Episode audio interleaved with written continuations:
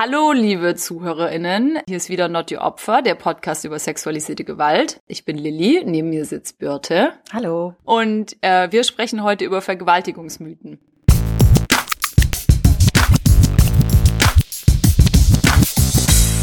Not Your Opfer, der Podcast über sexualisierte Gewalt.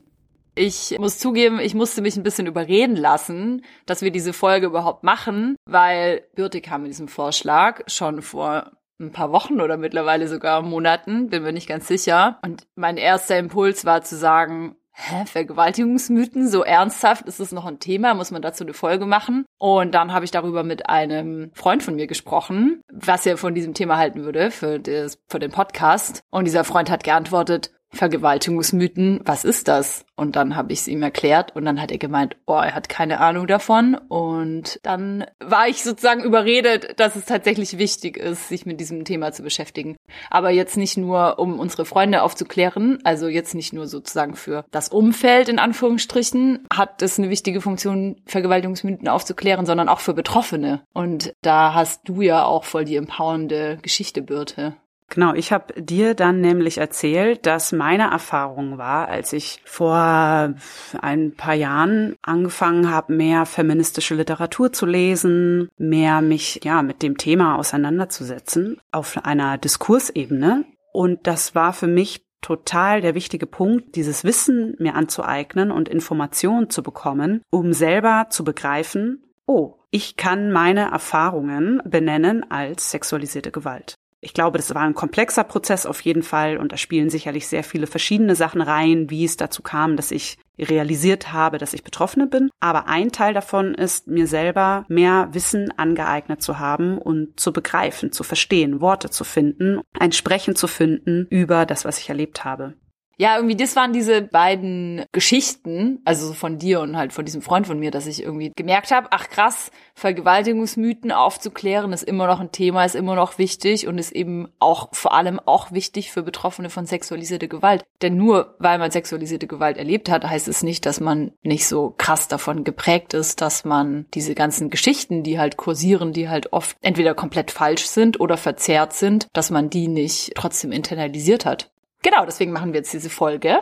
Und die Folge wird jetzt damit anfangen, dass ich gleich ein bisschen was sage zum Begriff des Mythos. Dann wollen wir konkret sprechen über verschiedene Vergewaltigungsmythen. Und dann als nächstes ist es uns auch ganz wichtig, wollen wir noch das beleuchten, was ist eigentlich die Funktion von Vergewaltigungsmythen? Also warum existieren die? Weil eigentlich ist es ja total widersinnig, dass irgendwie so falsche Geschichten über sexualisierte Gewalt kursieren. Aber so irgendeinen Grund muss es ja geben. Und zum Abschluss noch, ob man sich vielleicht auch andere Geschichten erzählen kann, außer diese falschen Mythen. Ja, tolle, empowernde Geschichten. Ja. Cool. Okay, jetzt habe ich schon sehr viel gequatscht, aber jetzt werde ich gleich einfach weiter quatschen, weil ich wollte was sagen zum Begriff des Mythos. Ich habe mir das mal angeguckt, so eine Definition, was ist eigentlich ein Mythos? Und der wird ist ja ein Begriff, der eigentlich eher so in der Geschichtswissenschaft vielleicht verwendet wird oder in der Literaturwissenschaft oder so. Und warum taucht es eigentlich da auf bei Vergewaltigungsmythen? Irgendwie scheint es ja auf den ersten Blick auch so ein bisschen eine seltsame Benennung zu sein. Genau, aber ein Mythos ist, also jetzt mal eine ganz allgemeine Definition, eine Geschichte, die ein Weltverständnis oder eine Weltdeutung darlegt. Und zwei Sachen sind da noch kennzeichnend. Und zwar erstens ist sie handlungsanleitend. Also nicht sie, er. Er, der Mythos ist handlungsanleitend. Das heißt, er hat eine praktische Funktion. Und zweitens erhebt er auch einen Wahrheitsanspruch. Und all das trifft ja auch zu auf Vergewaltigungsmythen. Sie gelten als Wahrheit und eben nicht als Mythos. Sie ordnen die Welt, weil sozusagen dadurch bestimmt wird, was ist eigentlich eine Vergewaltigung beziehungsweise sexualisierte Gewalt und was nicht und warum passiert eigentlich sexualisierte Gewalt und wie erkennt man Betroffene und wie erkennt man TäterInnen. Und sie sind auch bis zu einem gewissen Grad handlungsanleitend, indem zum Beispiel, das ja in so Vergewaltigungsmythen drinsteckt, so eine Aufforderung gerichtet an so potenzielle Betroffene, sage ich jetzt mal, sich selber zu schützen und eben Vorkehrungen zu treffen, nicht sexualisierte Gewalt zu erleben, zum Beispiel indem man sich auf eine bestimmte Art anzieht oder bestimmte Orte meidet zu bestimmten Uhrzeiten oder so. Genau, aber darauf werden wir jetzt, glaube ich, auch noch genauer eingehen. Ich dachte gerade noch für Menschen, denen dieser Begriff völlig fremd ist, Vergewaltigungsmythos, dass, dass wir uns jetzt nicht ausgedacht haben, sondern dass so ein stehender Begriff ist. Ja, genau. Ja. Ich, ich weiß gar nicht, wer den zuerst verwendet hat. Wenn ich da was dazu finde, dann können wir das auch noch in den Show Notes verlinken. Vielleicht definiere ich doch noch einmal ganz klar Vergewaltigungsmythos. Vergewaltigungsmythen sind vorurteilsbehaftete Stereotype beziehungsweise ja einfach falsche Aussagen, Auffassungen über sexualisierte Gewalt, über Betroffene und über TäterInnen. Und sie verharmlosen beziehungsweise leugnen sexualisierte Gewalt. Genau, so das um noch einmal so klar für den Anfang. Genau. Ja. Cool. Jetzt geht's da dran, Vergewaltigungsmythen zu beschreiben und auseinanderzunehmen. Was ist denn dein Lieblings-Schrägstrich meist verhasstester Vergewaltigungsmythos? Also mein Lieblingsmythos wäre wahrscheinlich irgendwas richtig Absurdes. Ähm, oder was findest du den relevantesten? Ja, ich glaube, vielleicht fangen wir mit dem relevantesten ja, an. Der relevanteste, ja. okay. Mhm. Ja, ich glaube, der re relevanteste Mythos für mich ist, dass Vergewaltigung was mit Sex zu tun hat. Genau, ich glaube, das ist für mich so die wichtigste Sache zu begreifen, dass Vergewaltigung oder sexualisierte Gewalt, und jetzt erklärt sich vielleicht auch, warum wir auch in diesem Podcast immer den Begriff sexualisierte Gewalt benutzen, weil wenn ich zum Beispiel sage sexuelle Gewalt, damit auch implizieren würde, dass es eben um Sex geht. Mit dem Wort sexualisiert machen wir klar, oder nicht nur wir, macht dieser Begriff klar, dass diese Gewalt funktionalisiert ist und zwar über die Sexualität aber dass es eigentlich dahinter um Macht und Kontrolle geht, die ausgeübt wird auf eine Person. Und dass Sexualität ist wie das Tool, das halt eben benutzt wird. Weil, glaube ich, alle Menschen am Punkt der Sexualität besonders angreifbar sind, ist das ein so effektiver Punkt, da Gewalt auszuüben an jemanden. Mhm. Also der Punkt ist quasi, dass indem wir sexualisierte Gewalt sagen, drücken wir aus, die sexuellen Handlungen sind das Werkzeug, um Menschen zu unterdrücken. Sexuelle Handlungen sind nicht mehr als eine Technik, um Menschen zu unterdrücken und zu kontrollieren. Genau. Und Sex basiert auf Einvernehmlichkeit. Sex ist eine Sache, auf die sich Menschen einigen, weil sie sie haben möchten, weil sie dabei ein lustvolles Erleben haben oder was auch immer für ein Erlebnis es sein kann. Und alles, was gegen den Willen einer Person geht, ist nicht einvernehmlich und hat nichts mit Sex zu tun. Ja, deswegen ähm, müsste man ja eigentlich auch dann sagen, wenn es halt Menschen gibt, die sagen, sexualisierte Gewalt bzw. Vergewaltigungen gibt es und das Problem dahinter ist männliche Sexualität, oder so, das hört man ja manchmal, dann heißt es eigentlich, dass es falsch ist. Und dass auch zum Beispiel dieser Mythos, dass Vergewaltigungen so in der überwiegenden Mehrzahl von Triebtätern ausgeübt werden, dass es eben auch ein Mythos ist. Ist das der Dampfkessel-Mythos? Äh, ja, so nennt man das auch manchmal. Willst du das kurz erklären, was damit gemeint ist mit dem mit der Dampfkesseltheorie? Ja, ich weiß nicht, ob ich es richtig erklären kann, aber dass sich Lust in einem ausschließlich männlichen Täter so lange ansammelt, dass er irgendwann explodiert wie ein Dampfkessel. Ja, und genau. die Person dann oder der Mann dann so mit seiner Lust nicht weiß wohin und sie dann nur noch unkontrolliert ausüben kann. Sozusagen auf die nächstbeste ja, Person dann richten kann. Genau. Und das ist eben das, und im Prinzip sagt diese Dampfkesseltheorie auch, also richtig lächerlicher Vergewaltigungsmythos, dass ja eigentlich halt Männer ihre, ihre Emotionen und ihre Handlungen und ihre Triebe, in Anführungsstrichen, nicht unter Kontrolle haben. Und das ist ja schon eigentlich eine relativ krasse Unterstellung. Und ja, ich glaube, es stimmt einfach nicht. Also ich meine, man sieht ja so in der Welt eigentlich jeden Tag, dass Männer eigentlich sehr gut kontrollieren können, was sie halt tun und was sie nicht tun. Und damit ist eben gesagt, sexualisierte Gewalt ist Absicht und es passiert nicht einfach so. Es ist kein Missverständnis, es ist kein Versehen. Sexualisierte Gewalt ist Absicht und die Person, die sie ausübt, ist dafür verantwortlich und niemand sonst ist dafür verantwortlich. Genau, ja. Genau, wenn man halt sowas sagt, da ist noch so viel damit verknüpft. Zum Beispiel der Mythos vom Fremdtäter, aber auch alle Mythen, die sich darum ranken, wie findet eigentlich sexualisierte Gewalt statt? Findet da zwangsläufig Penetration statt? Und wenn ja, muss das durch den Penis stattfinden oder nicht? Genau, all das ist ja damit dann auch noch verbunden. Genau. Aber es ist auf jeden Fall ganz wichtig, auch Frauen können Täterinnen sein und ich glaube, gerade auch, wenn es um sexualisierte Gewalt gegen Kinder geht, sind auch die, also so die Prozentzahlen äh, von Täterinnen auch erstaunlich hoch, irgendwie so, glaube ich, mindestens 20 Prozent sind Frauen. Ich liefere das noch nach in die Shownotes. genau, der Mythos vom Fremdtäter. Klischeehaftes Bild wäre nachts im Wald die fremde Person, die auf die Straße springt. Und dieses Szenario gibt es so, auf jeden Fall.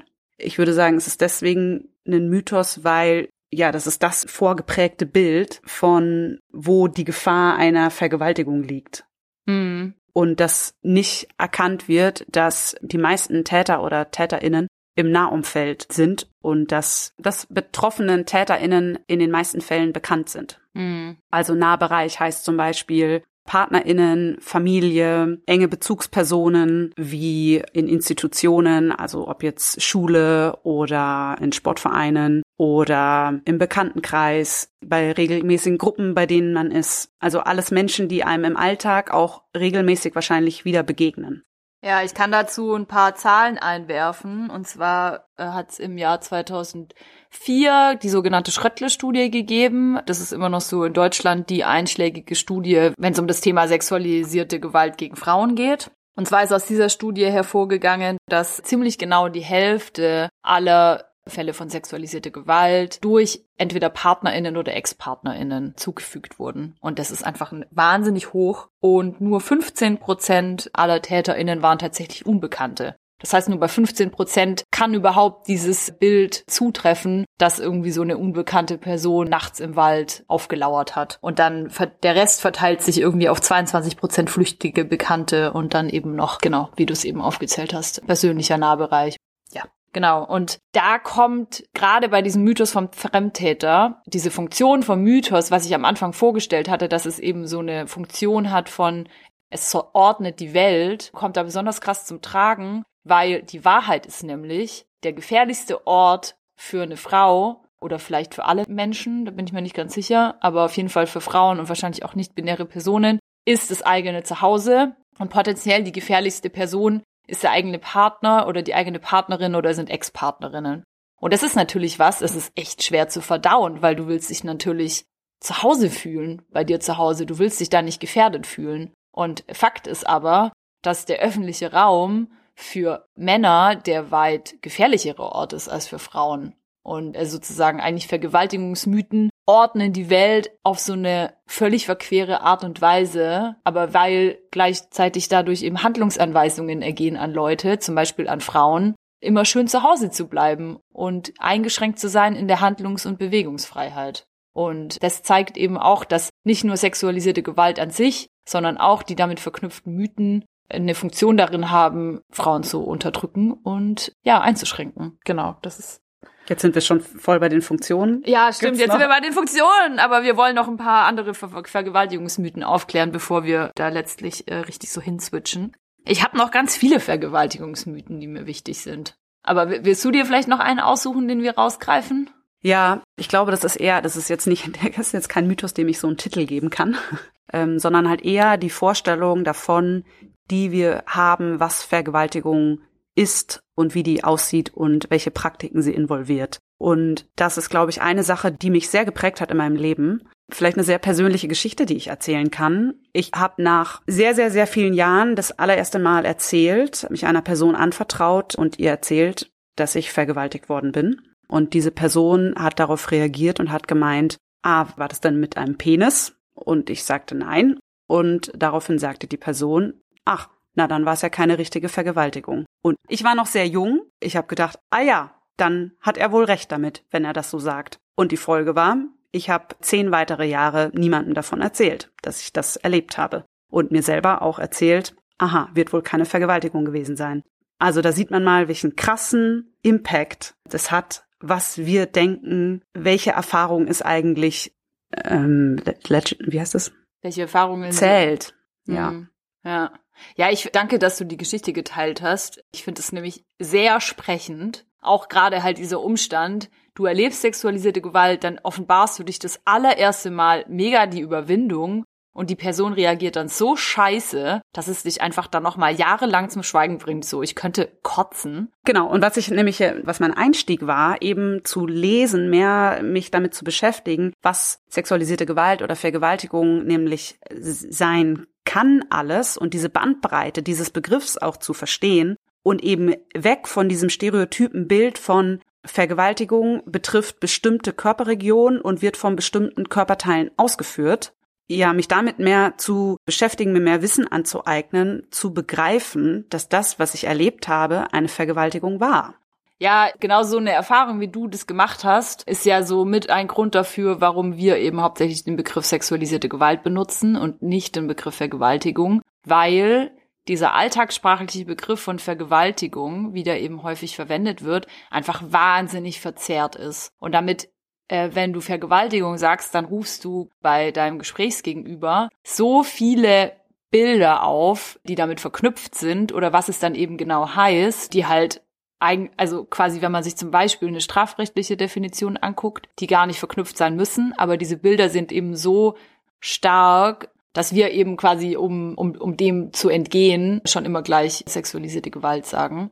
Aber jetzt noch einmal kurz, um das nochmal klar zu sagen, eine Vergewaltigung, das muss nicht durch, wie hast du das vorhin gesagt? Pen Schwanzpenetration. Genau, ja. Vergewaltigung muss keine Schwanzpenetration sein, sondern genau, es kann äh, zum Beispiel in der strafrechtlichen Definition, äh, Paragraph 177 StGB, die ich mir vor der Folge nochmal kurz angeguckt habe, da wird Vergewaltigung schon definiert als Eindringen in den Körper gegen den Willen der betreffenden Person. Aber es ist halt gar nicht gesagt, welche Körperregion betrifft es eigentlich. Und es ist auch nicht gesagt, durch welchen Gegenstand oder welches Körperteil. Genau, das heißt eigentlich so, eine Vergewaltigung kann eben vieles sein und halt nicht dieses stereotype Penis, wodurch ja meistens auch schon eigentlich mitgesagt wird, es ist eben ein Cis-Mann.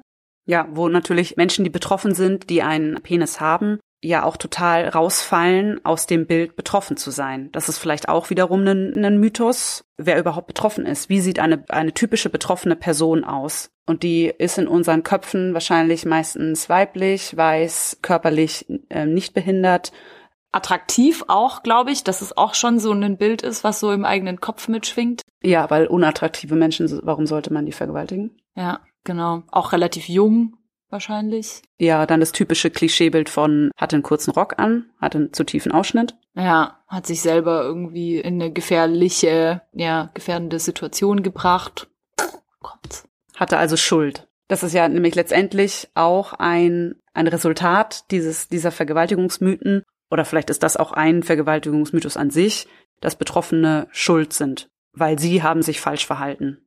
Ja, das ist halt ein richtig absurder Mythos, genau, der einfach der einfach nicht stimmt, Leute. Stimmt nicht. Leute, die sexualisierte Gewalt erfahren, haben nie Schuld. Aber warum eigentlich dieser Vergewaltigungsmythos von der eigenen Schuld, warum der so virulent ist, äh, dazu wollen wir nachher eigentlich noch ein bisschen mehr sagen. Genau, deswegen, das sparen wir uns jetzt ein bisschen ja. auf.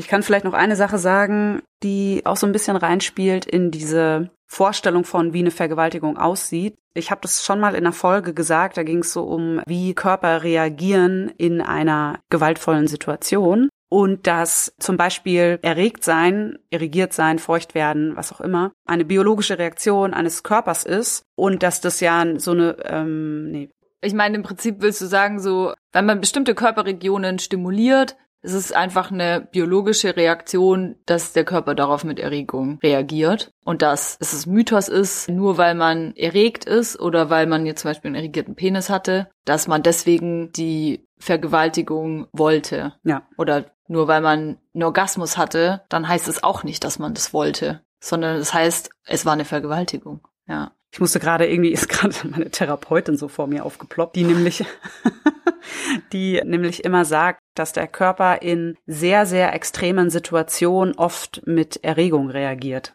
Ah. Was ich ganz spannend fand. Ich kann nicht das jetzt ehrlich gesagt nicht genau erörtern, weil dazu kenne ich mich zu wenig aus damit, aber. Ah, okay. Kenne mich auch nicht damit aus. Ja. Aber das ist auf jeden Fall spannend. Ja.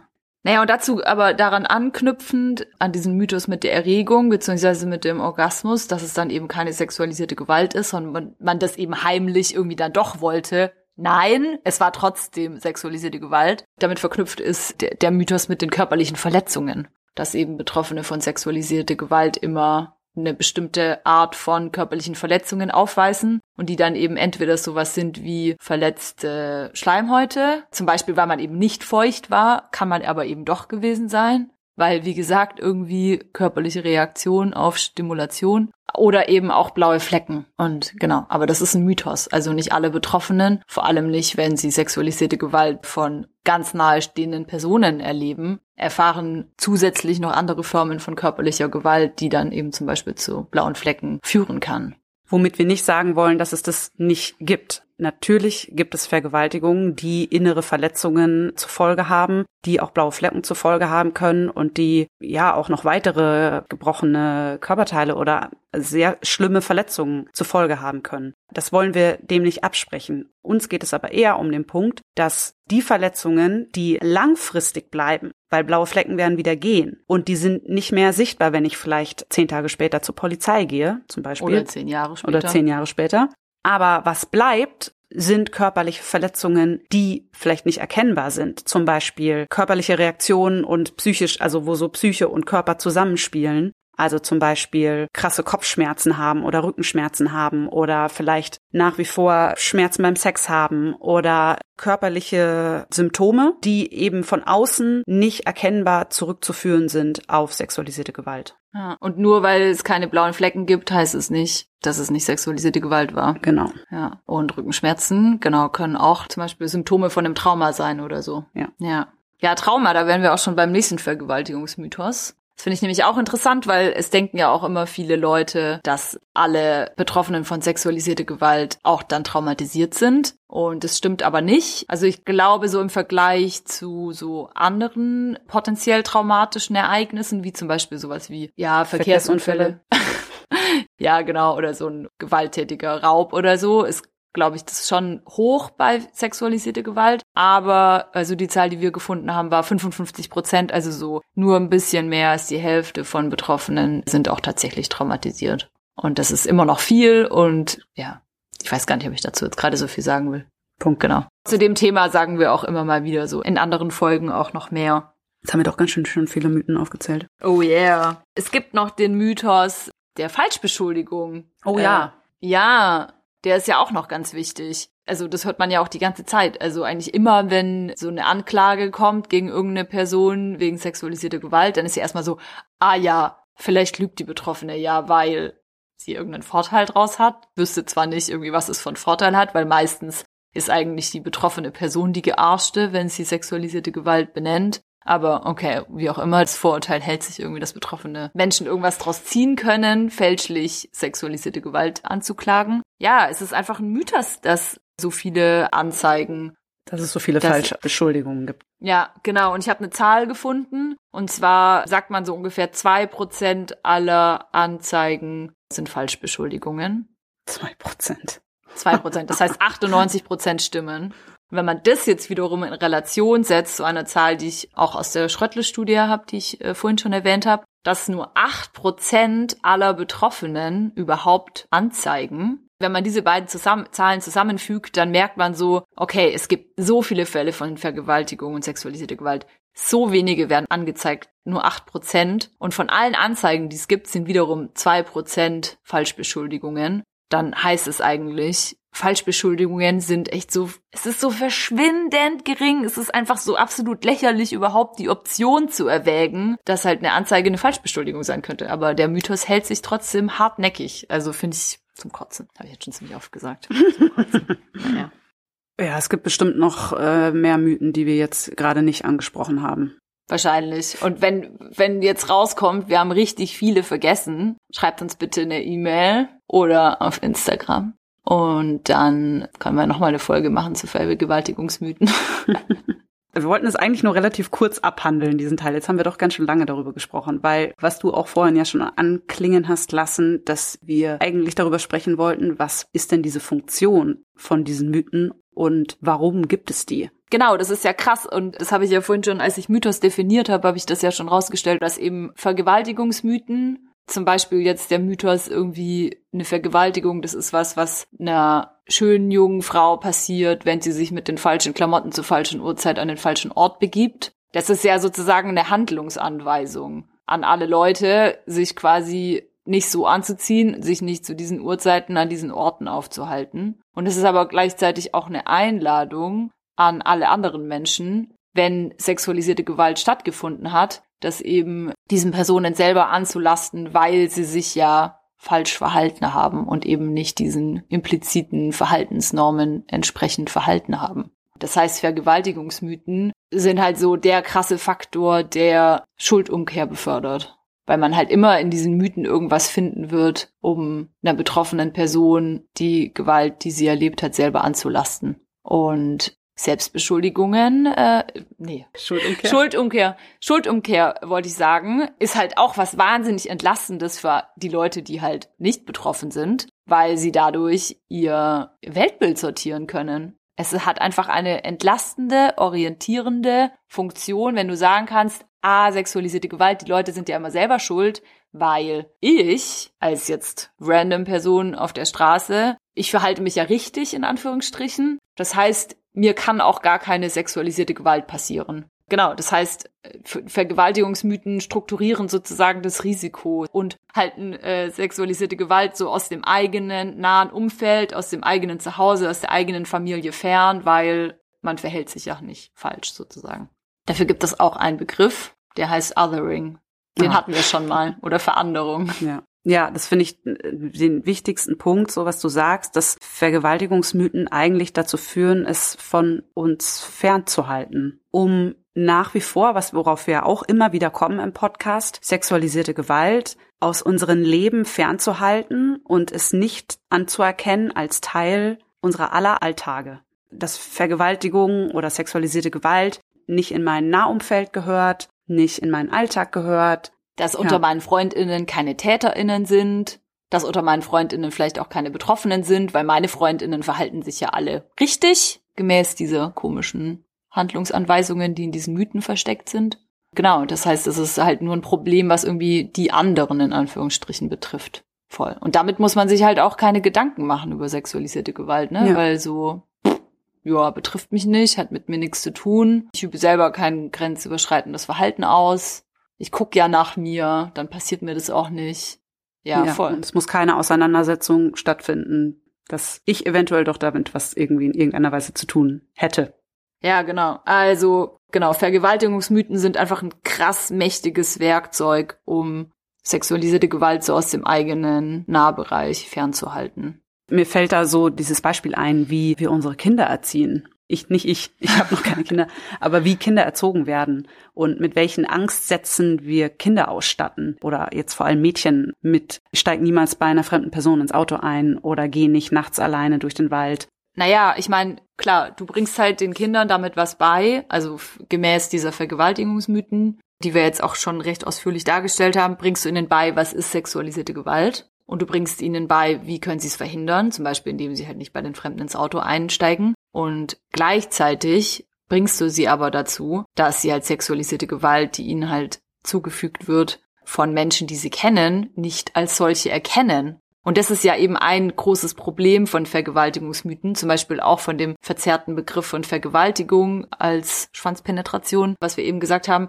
dass du dann halt nämlich, wenn eine Vergewaltigung dir unter die Nase gehalten wird, wie zum Beispiel die Geschichte, die du uns erzählt hast, als du das erste Mal das erzählt hast, dass du vergewaltigt worden bist, dass du dann einfach die fucking Vergewaltigung nicht als solche erkennst, weil deine Wahrnehmung von diesen Mythen so beeinträchtigt ist, dass du es einfach nicht mehr blickst. Und das ist krass. Und genau, durch Kindererziehung wird es den kleinen Mädchen und auch den kleinen Jungs wird es eben schon da beigebracht, wenn ihnen eben, keine Ahnung, der Vater, der Onkel, der Opa zwischen die Beine fasst, das eben nicht als sexualisierte Gewalt zu erkennen, weil es ist ja nicht der Fremde im Auto, sondern es ist halt der eigene Opa. Voll, super. da habe ich nichts mehr zuzuvogen. Ja. Also was du gerade gesagt hast, sind so die, die, die Konsequenzen, die Vergewaltigungsmythen haben können. Und das finde ich so krass, jetzt auch aus meiner, aus dieser Geschichte, die ich selber erzählt habe, genau, dass ich aufgrund dessen meine eigene Erfahrung nicht erkannt habe. Oder es auch so allgemein ja auch so normalisiert zum Beispiel, genau so, so, so Sachen wie, wie, wie wir auch mit unserer Sexualität aufwachsen, allgemein. Also sowas wie, dass es ja normal ist, dass ein Nein überhört wird, sowas von wegen, na ja, ich habe ja Nein gesagt, aber ist schon okay, dass, dass es nicht gehört worden ist oder sowas. Ist ja normal. Ist ja normal, dass wir dann trotzdem weitermachen. Ah, ich wollte es eigentlich nicht, aber ja, aber so ist es ja. Also, dass wir uns dadurch so durch diese Mythen dann nicht erkennen, nein, aber genau Momente, wo wir was nicht wollten und wir einfach weitergemacht haben, dass das die gefährlichen Momente sind. Hm. Ja, genau. Und das dazu führt, dass sich Betroffene nicht als Betroffene sehen oder es nicht erkennen, dass das Erlebte eben nicht normal ist und höchstwahrscheinlich sexualisierte Gewalt war. Ja, ich habe das auch einerseits öfter schon in den Medien so wahrgenommen, also zum Beispiel in Zeitungsartikeln oder so, aber ich habe das auch von Freundinnen gehört, dass manche eben erst so nach Monaten oder teilweise auch erst nach Jahren überhaupt verstehen, dass bestimmte Erfahrungen, die sie gemacht haben, dass es eben sexualisiert war, Gewalt war, beziehungsweise eine Vergewaltigung. Eben weil man halt sich ganz andere Geschichten darüber erzählt, wie sexualisierte Gewalt stattfindet, wem sie passiert, durch wen sie ausgeübt wird und genau, wie, wie das sich eben alles so abspielt. Genau, und deswegen ist Aufklärung so wichtig und das am besten so früh wie möglich. Ja, und unsere Podcast-Folge ist ein Teil davon. Ja. ja. Ich wollte noch kurz was sagen zu dem Thema Schuldumkehr. Es ist ja nicht nur so, dass andere Leute Schuld umkehren und eben Betroffene verantwortlich machen für die sexualisierte Gewalt, die sie erlebt haben oder ihnen unterstellen, dass sie es eben heimlich eben doch wollten oder irgend so ein Bullshit, sondern es ist ja schon auch ein Ding, dass manche Betroffene sich auch selber die Schuld geben. Das gibt es und ich glaube, es wäre irgendwie verkehrt, das wegzureden. Es gibt aber aus meiner Sicht auch irgendwie so eine Erklärung dafür. Und ich glaube, wenn man das sich einmal durchdenkt, vielleicht kann das einem auch helfen, das dann sozusagen so gehen zu lassen, dass man sich selber die Schuld gibt an sexualisierte Gewalt. Und zwar so die Erklärung, die ich dafür so habe, bezieht sich auch nochmal auf diese ordnende Funktion, was ich am Anfang gesagt habe, die Vergewaltigungsmythen haben, dass sie eben die Welt sortiert in so, das eine ist so, das andere ist so, alles bekommt so eine ordentliche Schublade, bla bla bla man braucht es ja auch. Man will ja in einer geordneten sozialen Welt leben, in der alle das bekommen, was sie verdienen, in der es nicht einfach chaotisch zu Gewaltausbrüchen kommt, in die eben berechenbar ist. Genau, weil einfach. Weil der Mensch das braucht. Ja, weil, der, ja, genau. Ja. Und wenn man das so betrachtet, dann ist es halt bis zu einem gewissen Grad sinnvoll, sich selber die Schuld zu geben für sexualisierte Gewalt, weil dann hast du sie sozusagen einsortiert in deine Ordnung dann kannst du eben sagen so, ah ja, mir ist es passiert, weil, genau, ich war ja irgendwie, ich habe ja das und das gemacht. Andersrum gedacht würde das ja sozusagen heißen, du lebst in einer Welt, in der es einfach völlig unverschuldet und chaotisch zu Gewalt kommen kann. Und das ist ja eine Welt, in der man nicht leben möchte. Und dann ist es sozusagen funktional, sich selber die Schuld zu geben für sexualisierte Gewalt, weil dann hat man so seine, erhält man die Orientierung aufrecht. Und das ordnet die Welt und macht alles einfacher es ist ja furchtbar, sich das eingestehen zu müssen, dass man eben in so einer beschissenen Welt lebt, wo man einfach jederzeit einfach nur, weil man existiert, sexualisierte Gewalt erfahren kann zum Beispiel. Genau, natürlich will man das nicht, aber ja, so ist es halt. Ich habe zwei Gedanken dazu. Auf der, also, also auf der einen Seite verstehe ich sehr gut, wie solche Denkmuster stabilisierend sind und sie mir Halt geben können und einordnend sein können. Auf der anderen Seite hatte ich jetzt gerade den Gedanken, dass es ja durchaus auch ein Mythos ist, dass, genau was wir auch vorhin angesprochen haben, dass Vergewaltigung zack, boom aus dem Nichts kommen und es total unvorhersehbar ist. Dem würde ich widersprechen, sondern dass Taten ja sehr genau geplant sind und auch meistens Vorphasen haben, in denen ich schon merken kann, oh, hier stimmt aber irgendwas nicht und wo die Tat auch schon frühzeitig beendet werden kann.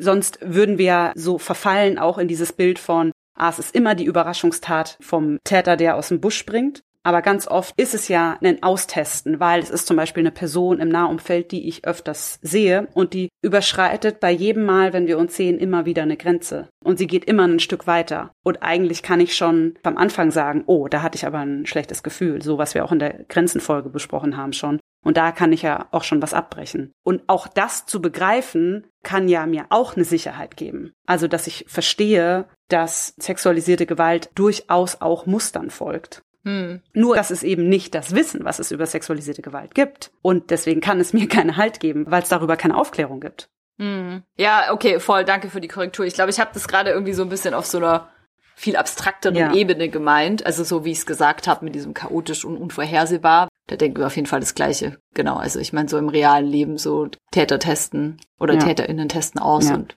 Muster und genau, das haben wir ja. alles auch schon mal in irgendeiner anderen Folge haben wir das ja auch schon mal besprochen.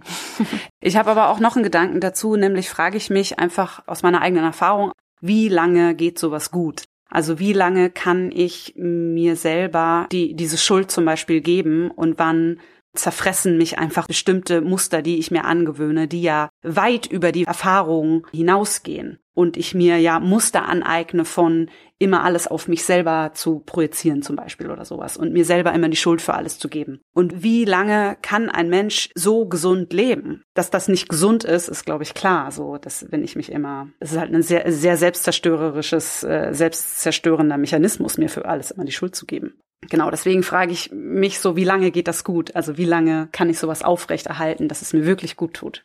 ja, ist halt eine Frage auch, was man sich anguckt, so inwiefern ist es irgendwie hilfreich oder nicht. Und zum Beispiel, wenn man sagt, oh, man ist gerade wirklich also traumatisiert im Sinne von, man hat Symptome von einer posttraumatischen Belastungsstörung, also zum Beispiel Flashbacks, äh, irgendwie verstörende Gedanken, man kann nicht schlafen. Genau, man ist halt einfach gerade so akut belastet. Ich finde, dann kann man irgendwie bis zu einem gewissen Grad nachvollziehen, dass halt Menschen irgendwie nach einem Rettungsanker suchen, um überhaupt mal diese akuten Symptome von einer Traumatisierung zu überwinden.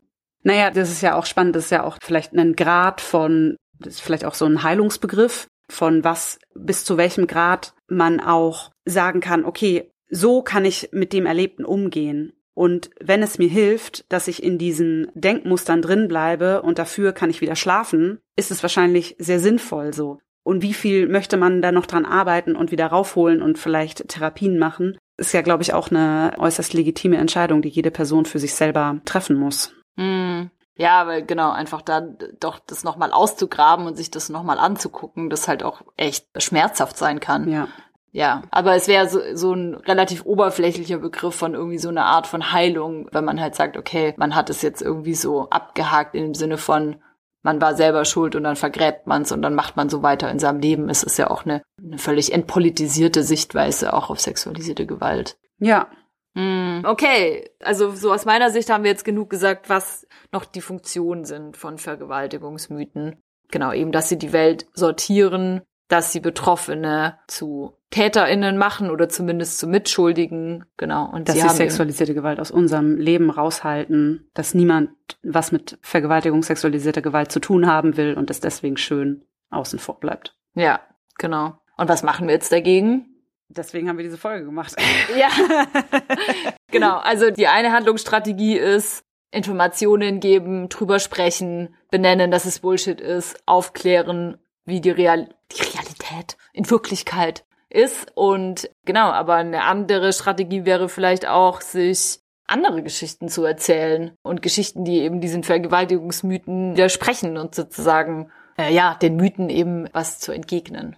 Ja, genau. Also ich finde es immer total wichtig, sich Erfolgsgeschichten zu erzählen. Also warum erzählen wir uns nie zum Beispiel Geschichten davon, wie sich Menschen erfolgreich gewehrt haben gegen sexualisierte Gewalt, wie Taten zum Beispiel vielleicht abgebrochen worden sind oder wie sich Menschen erfolgreich unterstützen konnten. Und, und warum finden wir so wenig allgemein, so wenig Geschichten in den Medien, in Filmen, in Büchern, in den Zeitungen über, über starke, erfolgreiche Menschen? Frauen wollte ich gerade sagen. Ja, ich überlege gerade, ob ich was sage, aber ich bin mir noch nicht ganz sicher. Warum wir so wenig darüber finden? Nein. Ich habe einen Typen volle Kanne Pfefferspray ins Gesicht gesprüht und dann hat er sich verpisst. Yes. Das ist doch eine Geschichte. Ja. Es war eine übertrieben krasse Erfahrung und sie war sehr angstvoll, aber ich habe den Typen abgewehrt. Ja. Bam. Und ja, es war ein Vergewaltigungsversuch und er war heftig, aber ja, voll. Der Typ hat nicht hingekriegt, was er wollte. Ja. Und warum, warum erzähl, also warum, warum spricht da niemand drüber? So. Ah, weil es furchtbar war. Ja, klar. naja, ich will aber auch nicht allen Leuten sagen, nehmt immer Pfefferspray mit oder so, weil irgendwie so, das ja, ist voll. ja, das ist ja irgendwie, also das vermittelt ja irgendwie auch so ein bisschen so ein falsches, also es, genau, ich will jetzt auch nicht irgendwie so diesen, diesen Mythos eben befeuern, dass, dass es dann immer funktioniert oder dass es, ja. ja. Naja, okay. Also Geschichten von Widerstand, Geschichten von Solidarität, Geschichten von was, wie findet eigentlich sexualisierte Gewalt statt? Sowas brauchen wir. Und ja, zum Beispiel MeToo war auch so ein Moment, wo, ähm, wo ja wahnsinnig viele Geschichten geteilt wurden über sexualisierte Gewalt. Genau, wo quasi den Vergewaltigungsmythen ja auch so mit ziemlicher Wucht und auch großer Vielstimmigkeit entgegengestellt wurde, genau, MeToo war ja ganz unterschiedlich. Also da ging es ja teilweise um Alltagssexismus und Genau, also eine extreme Bandbreite an Erfahrungen, die da aufgezählt wurde. Und es war aber auch interessant, weil einerseits wurde gesagt so, ja, das ist irgendwie der Alltag von Frauen, irgendwie zum Beispiel Belästigung auf der Straße oder im Arbeitsplatz oder so. Aber ja, es gibt auch einfach wahnsinnig viel sexualisierte Gewalt und so und so spielt die sich ab. Genau. Also deswegen MeToo war ja auf jeden Fall schon auch so ein mächtiger, ja. Eine, also eine mächtige Bewegung und auch, also es ist keine Folge MeToo, aber genau, aber man merkt immer noch, wie mächtig MeToo ist oder war, eben daran, dass es halt immer noch auch so ein Moment ist, auf den man sich beziehen kann und dass es eben heutzutage nicht mehr so einfach ist, wie noch vor fünf Jahren zu sagen, oh, sexualisierte Gewalt, das sind ja Einzelfälle. Das passiert ja nur so ein paar ganz wenigen und genau.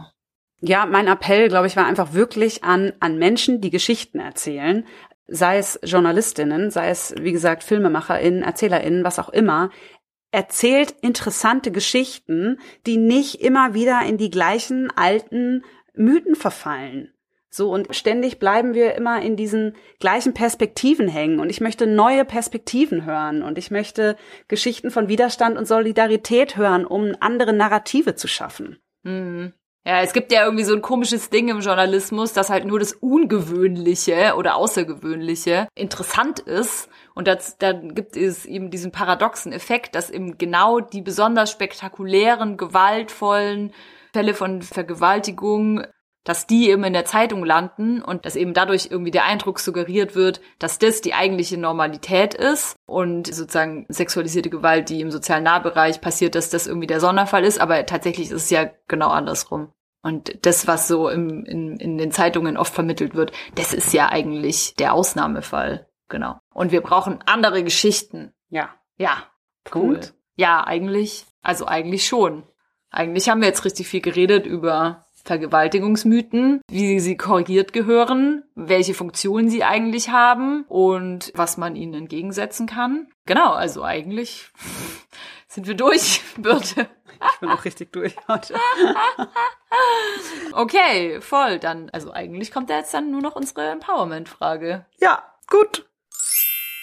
Oh man, mich haben ziemlich viele Sachen empowered. Und ich glaube, eine Sache, die mich ziemlich empowert hat, war, dass ich gerade dabei bin, so unterschiedliche, so kindliche Anteile oder so unterschiedlich alte Lillis so wieder zusammenzufügen. Dazu gehört zum Beispiel, dass ich über Weihnachten und Silvester erst eine ziemlich krasse Harry Potter Phase und dann eine ziemlich krasse Herr der Ringe Phase hatte. Also nämlich beides so, sowohl von Harry Potter als auch Herr der Ringe war ich so richtig Fan mal als Kind und irgendwie das sind so Phasen in meinem Leben, zu denen ich teilweise nicht so einen guten Zugang habe. Und jetzt gerade habe ich die Britney Spears Phase und ja, das empowert mich einfach irgendwie übertrieben krass einerseits gecheckt zu haben, ah, als ich elf Jahre alt war, war ich in Britney Spears verknallt. Fand ich irgendwie eine richtig coole Erkenntnis. Und ich fand es auch cool zu merken, dass sie eigentlich erstaunlich viele, vor allem so auf diesen ersten so zwei, drei Alben, erstaunlich viele echt coole, selbstbewusste, feministische Lieder singt. Ganz viel so I'm stronger und you won't change me und I am who I am und ich find's eigentlich richtig geil, dass so vor 20 Jahren kleine Mädchen so eine Lieder nachgesungen haben, auch wenn sie vielleicht wie ich damals nicht so genau gecheckt haben, was sie da eigentlich gesungen haben. Aber ja, genau. Also dieser ganze Komplex. Britney Spears, der auch zeitlich noch vor dem Release von dieser Doku kam, wohl gemerkt, die auch in letzter Zeit, glaube ich, ziemlich viele Leute gesehen haben, die man sich durchaus auch angucken kann. Also ich fand die nicht schlecht. Genau, das hat mich empowered. Und bei dir bitte?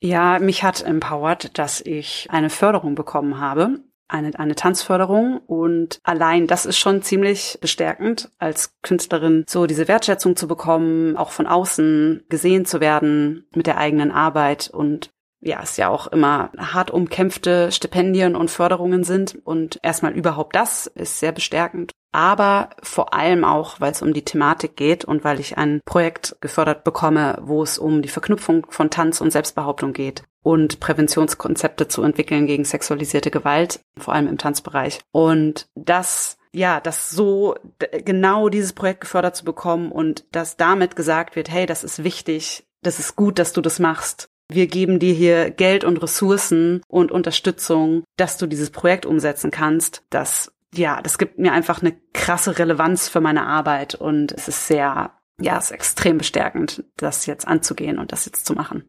Geil. Ja, das freut mich so richtig für dich, Birte. Ja. Richtig cool. Und zum Thema Empowerment habe ich aber auch noch eine Bitte an euch, liebe Zuhörerinnen und Zuhörer. Und zwar würde ich mich richtig freuen, aber natürlich nur, wenn es von Herzen kommt, ne? Also keine Lügen. Aber ich würde mich eigentlich richtig freuen, wenn ein paar Leute von euch, die den Podcast hören und die den irgendwie gut finden oder denen er was bringt oder ihr neue Erkenntnisse habt oder euch eben auch bestärkt fühlt dadurch oder so, wenn ihr vielleicht mal Lust hättet, uns das zu schreiben. Wir kriegen nämlich manchmal Post von Hörerinnen und Hörern und darüber freuen wir uns auch jedes Mal und das ist aber meistens Kritik. Und das ist finde ich auch total gut und wichtig. Und genau, also dann nochmal in Austausch zu gehen über Sachen, genau oder Sachen klarstellen zu können oder nochmal bestimmte Formulierungen, die wir verwendet haben, überdenken zu kommen so. Da also da bin ich sehr dankbar für die Hinweise, die da kommen. Aber ich würde mich auch richtig freuen, wenn mal noch mehr positive Sachen bei uns eintrudeln würden. Genau, einfach nur damit wir, damit wir irgendwie so eine Vorstellung, weil Podcast machen ist einfach richtig komisch. Wir sitzen hier zu zweit in einer Höhle, die wir uns gebaut haben, in meinem Zimmer und wir nehmen diese Folge auf. Und dann schneiden wir richtig lange dran rum. Es ist mega mühsam. Und dann stellen wir sie online und unsere Arbeit ist getan und dann passiert halt erstmal nichts. Und man bekommt halt kein Feedback, kein Feedback so. Kein genau. Und man, genau, wir bekommen dann aus unserem Umfeld Feedback, über das wir uns auch meistens freuen. Genau, wenn die Leute die Folgen dann gehört haben, dass sie es irgendwie cool fanden meistens oder wollen noch irgendwelche Sachen mit uns diskutieren. Aber es ist halt einfach nicht wie in einer Live-Situation, dass man Zustimmung, Applaus, was auch immer, ja, genau. bekommt. Ja. ja, genau. Man hat irgendwie kein Feeling so für sein Publikum. Und wir wissen ja, dass ihr existiert.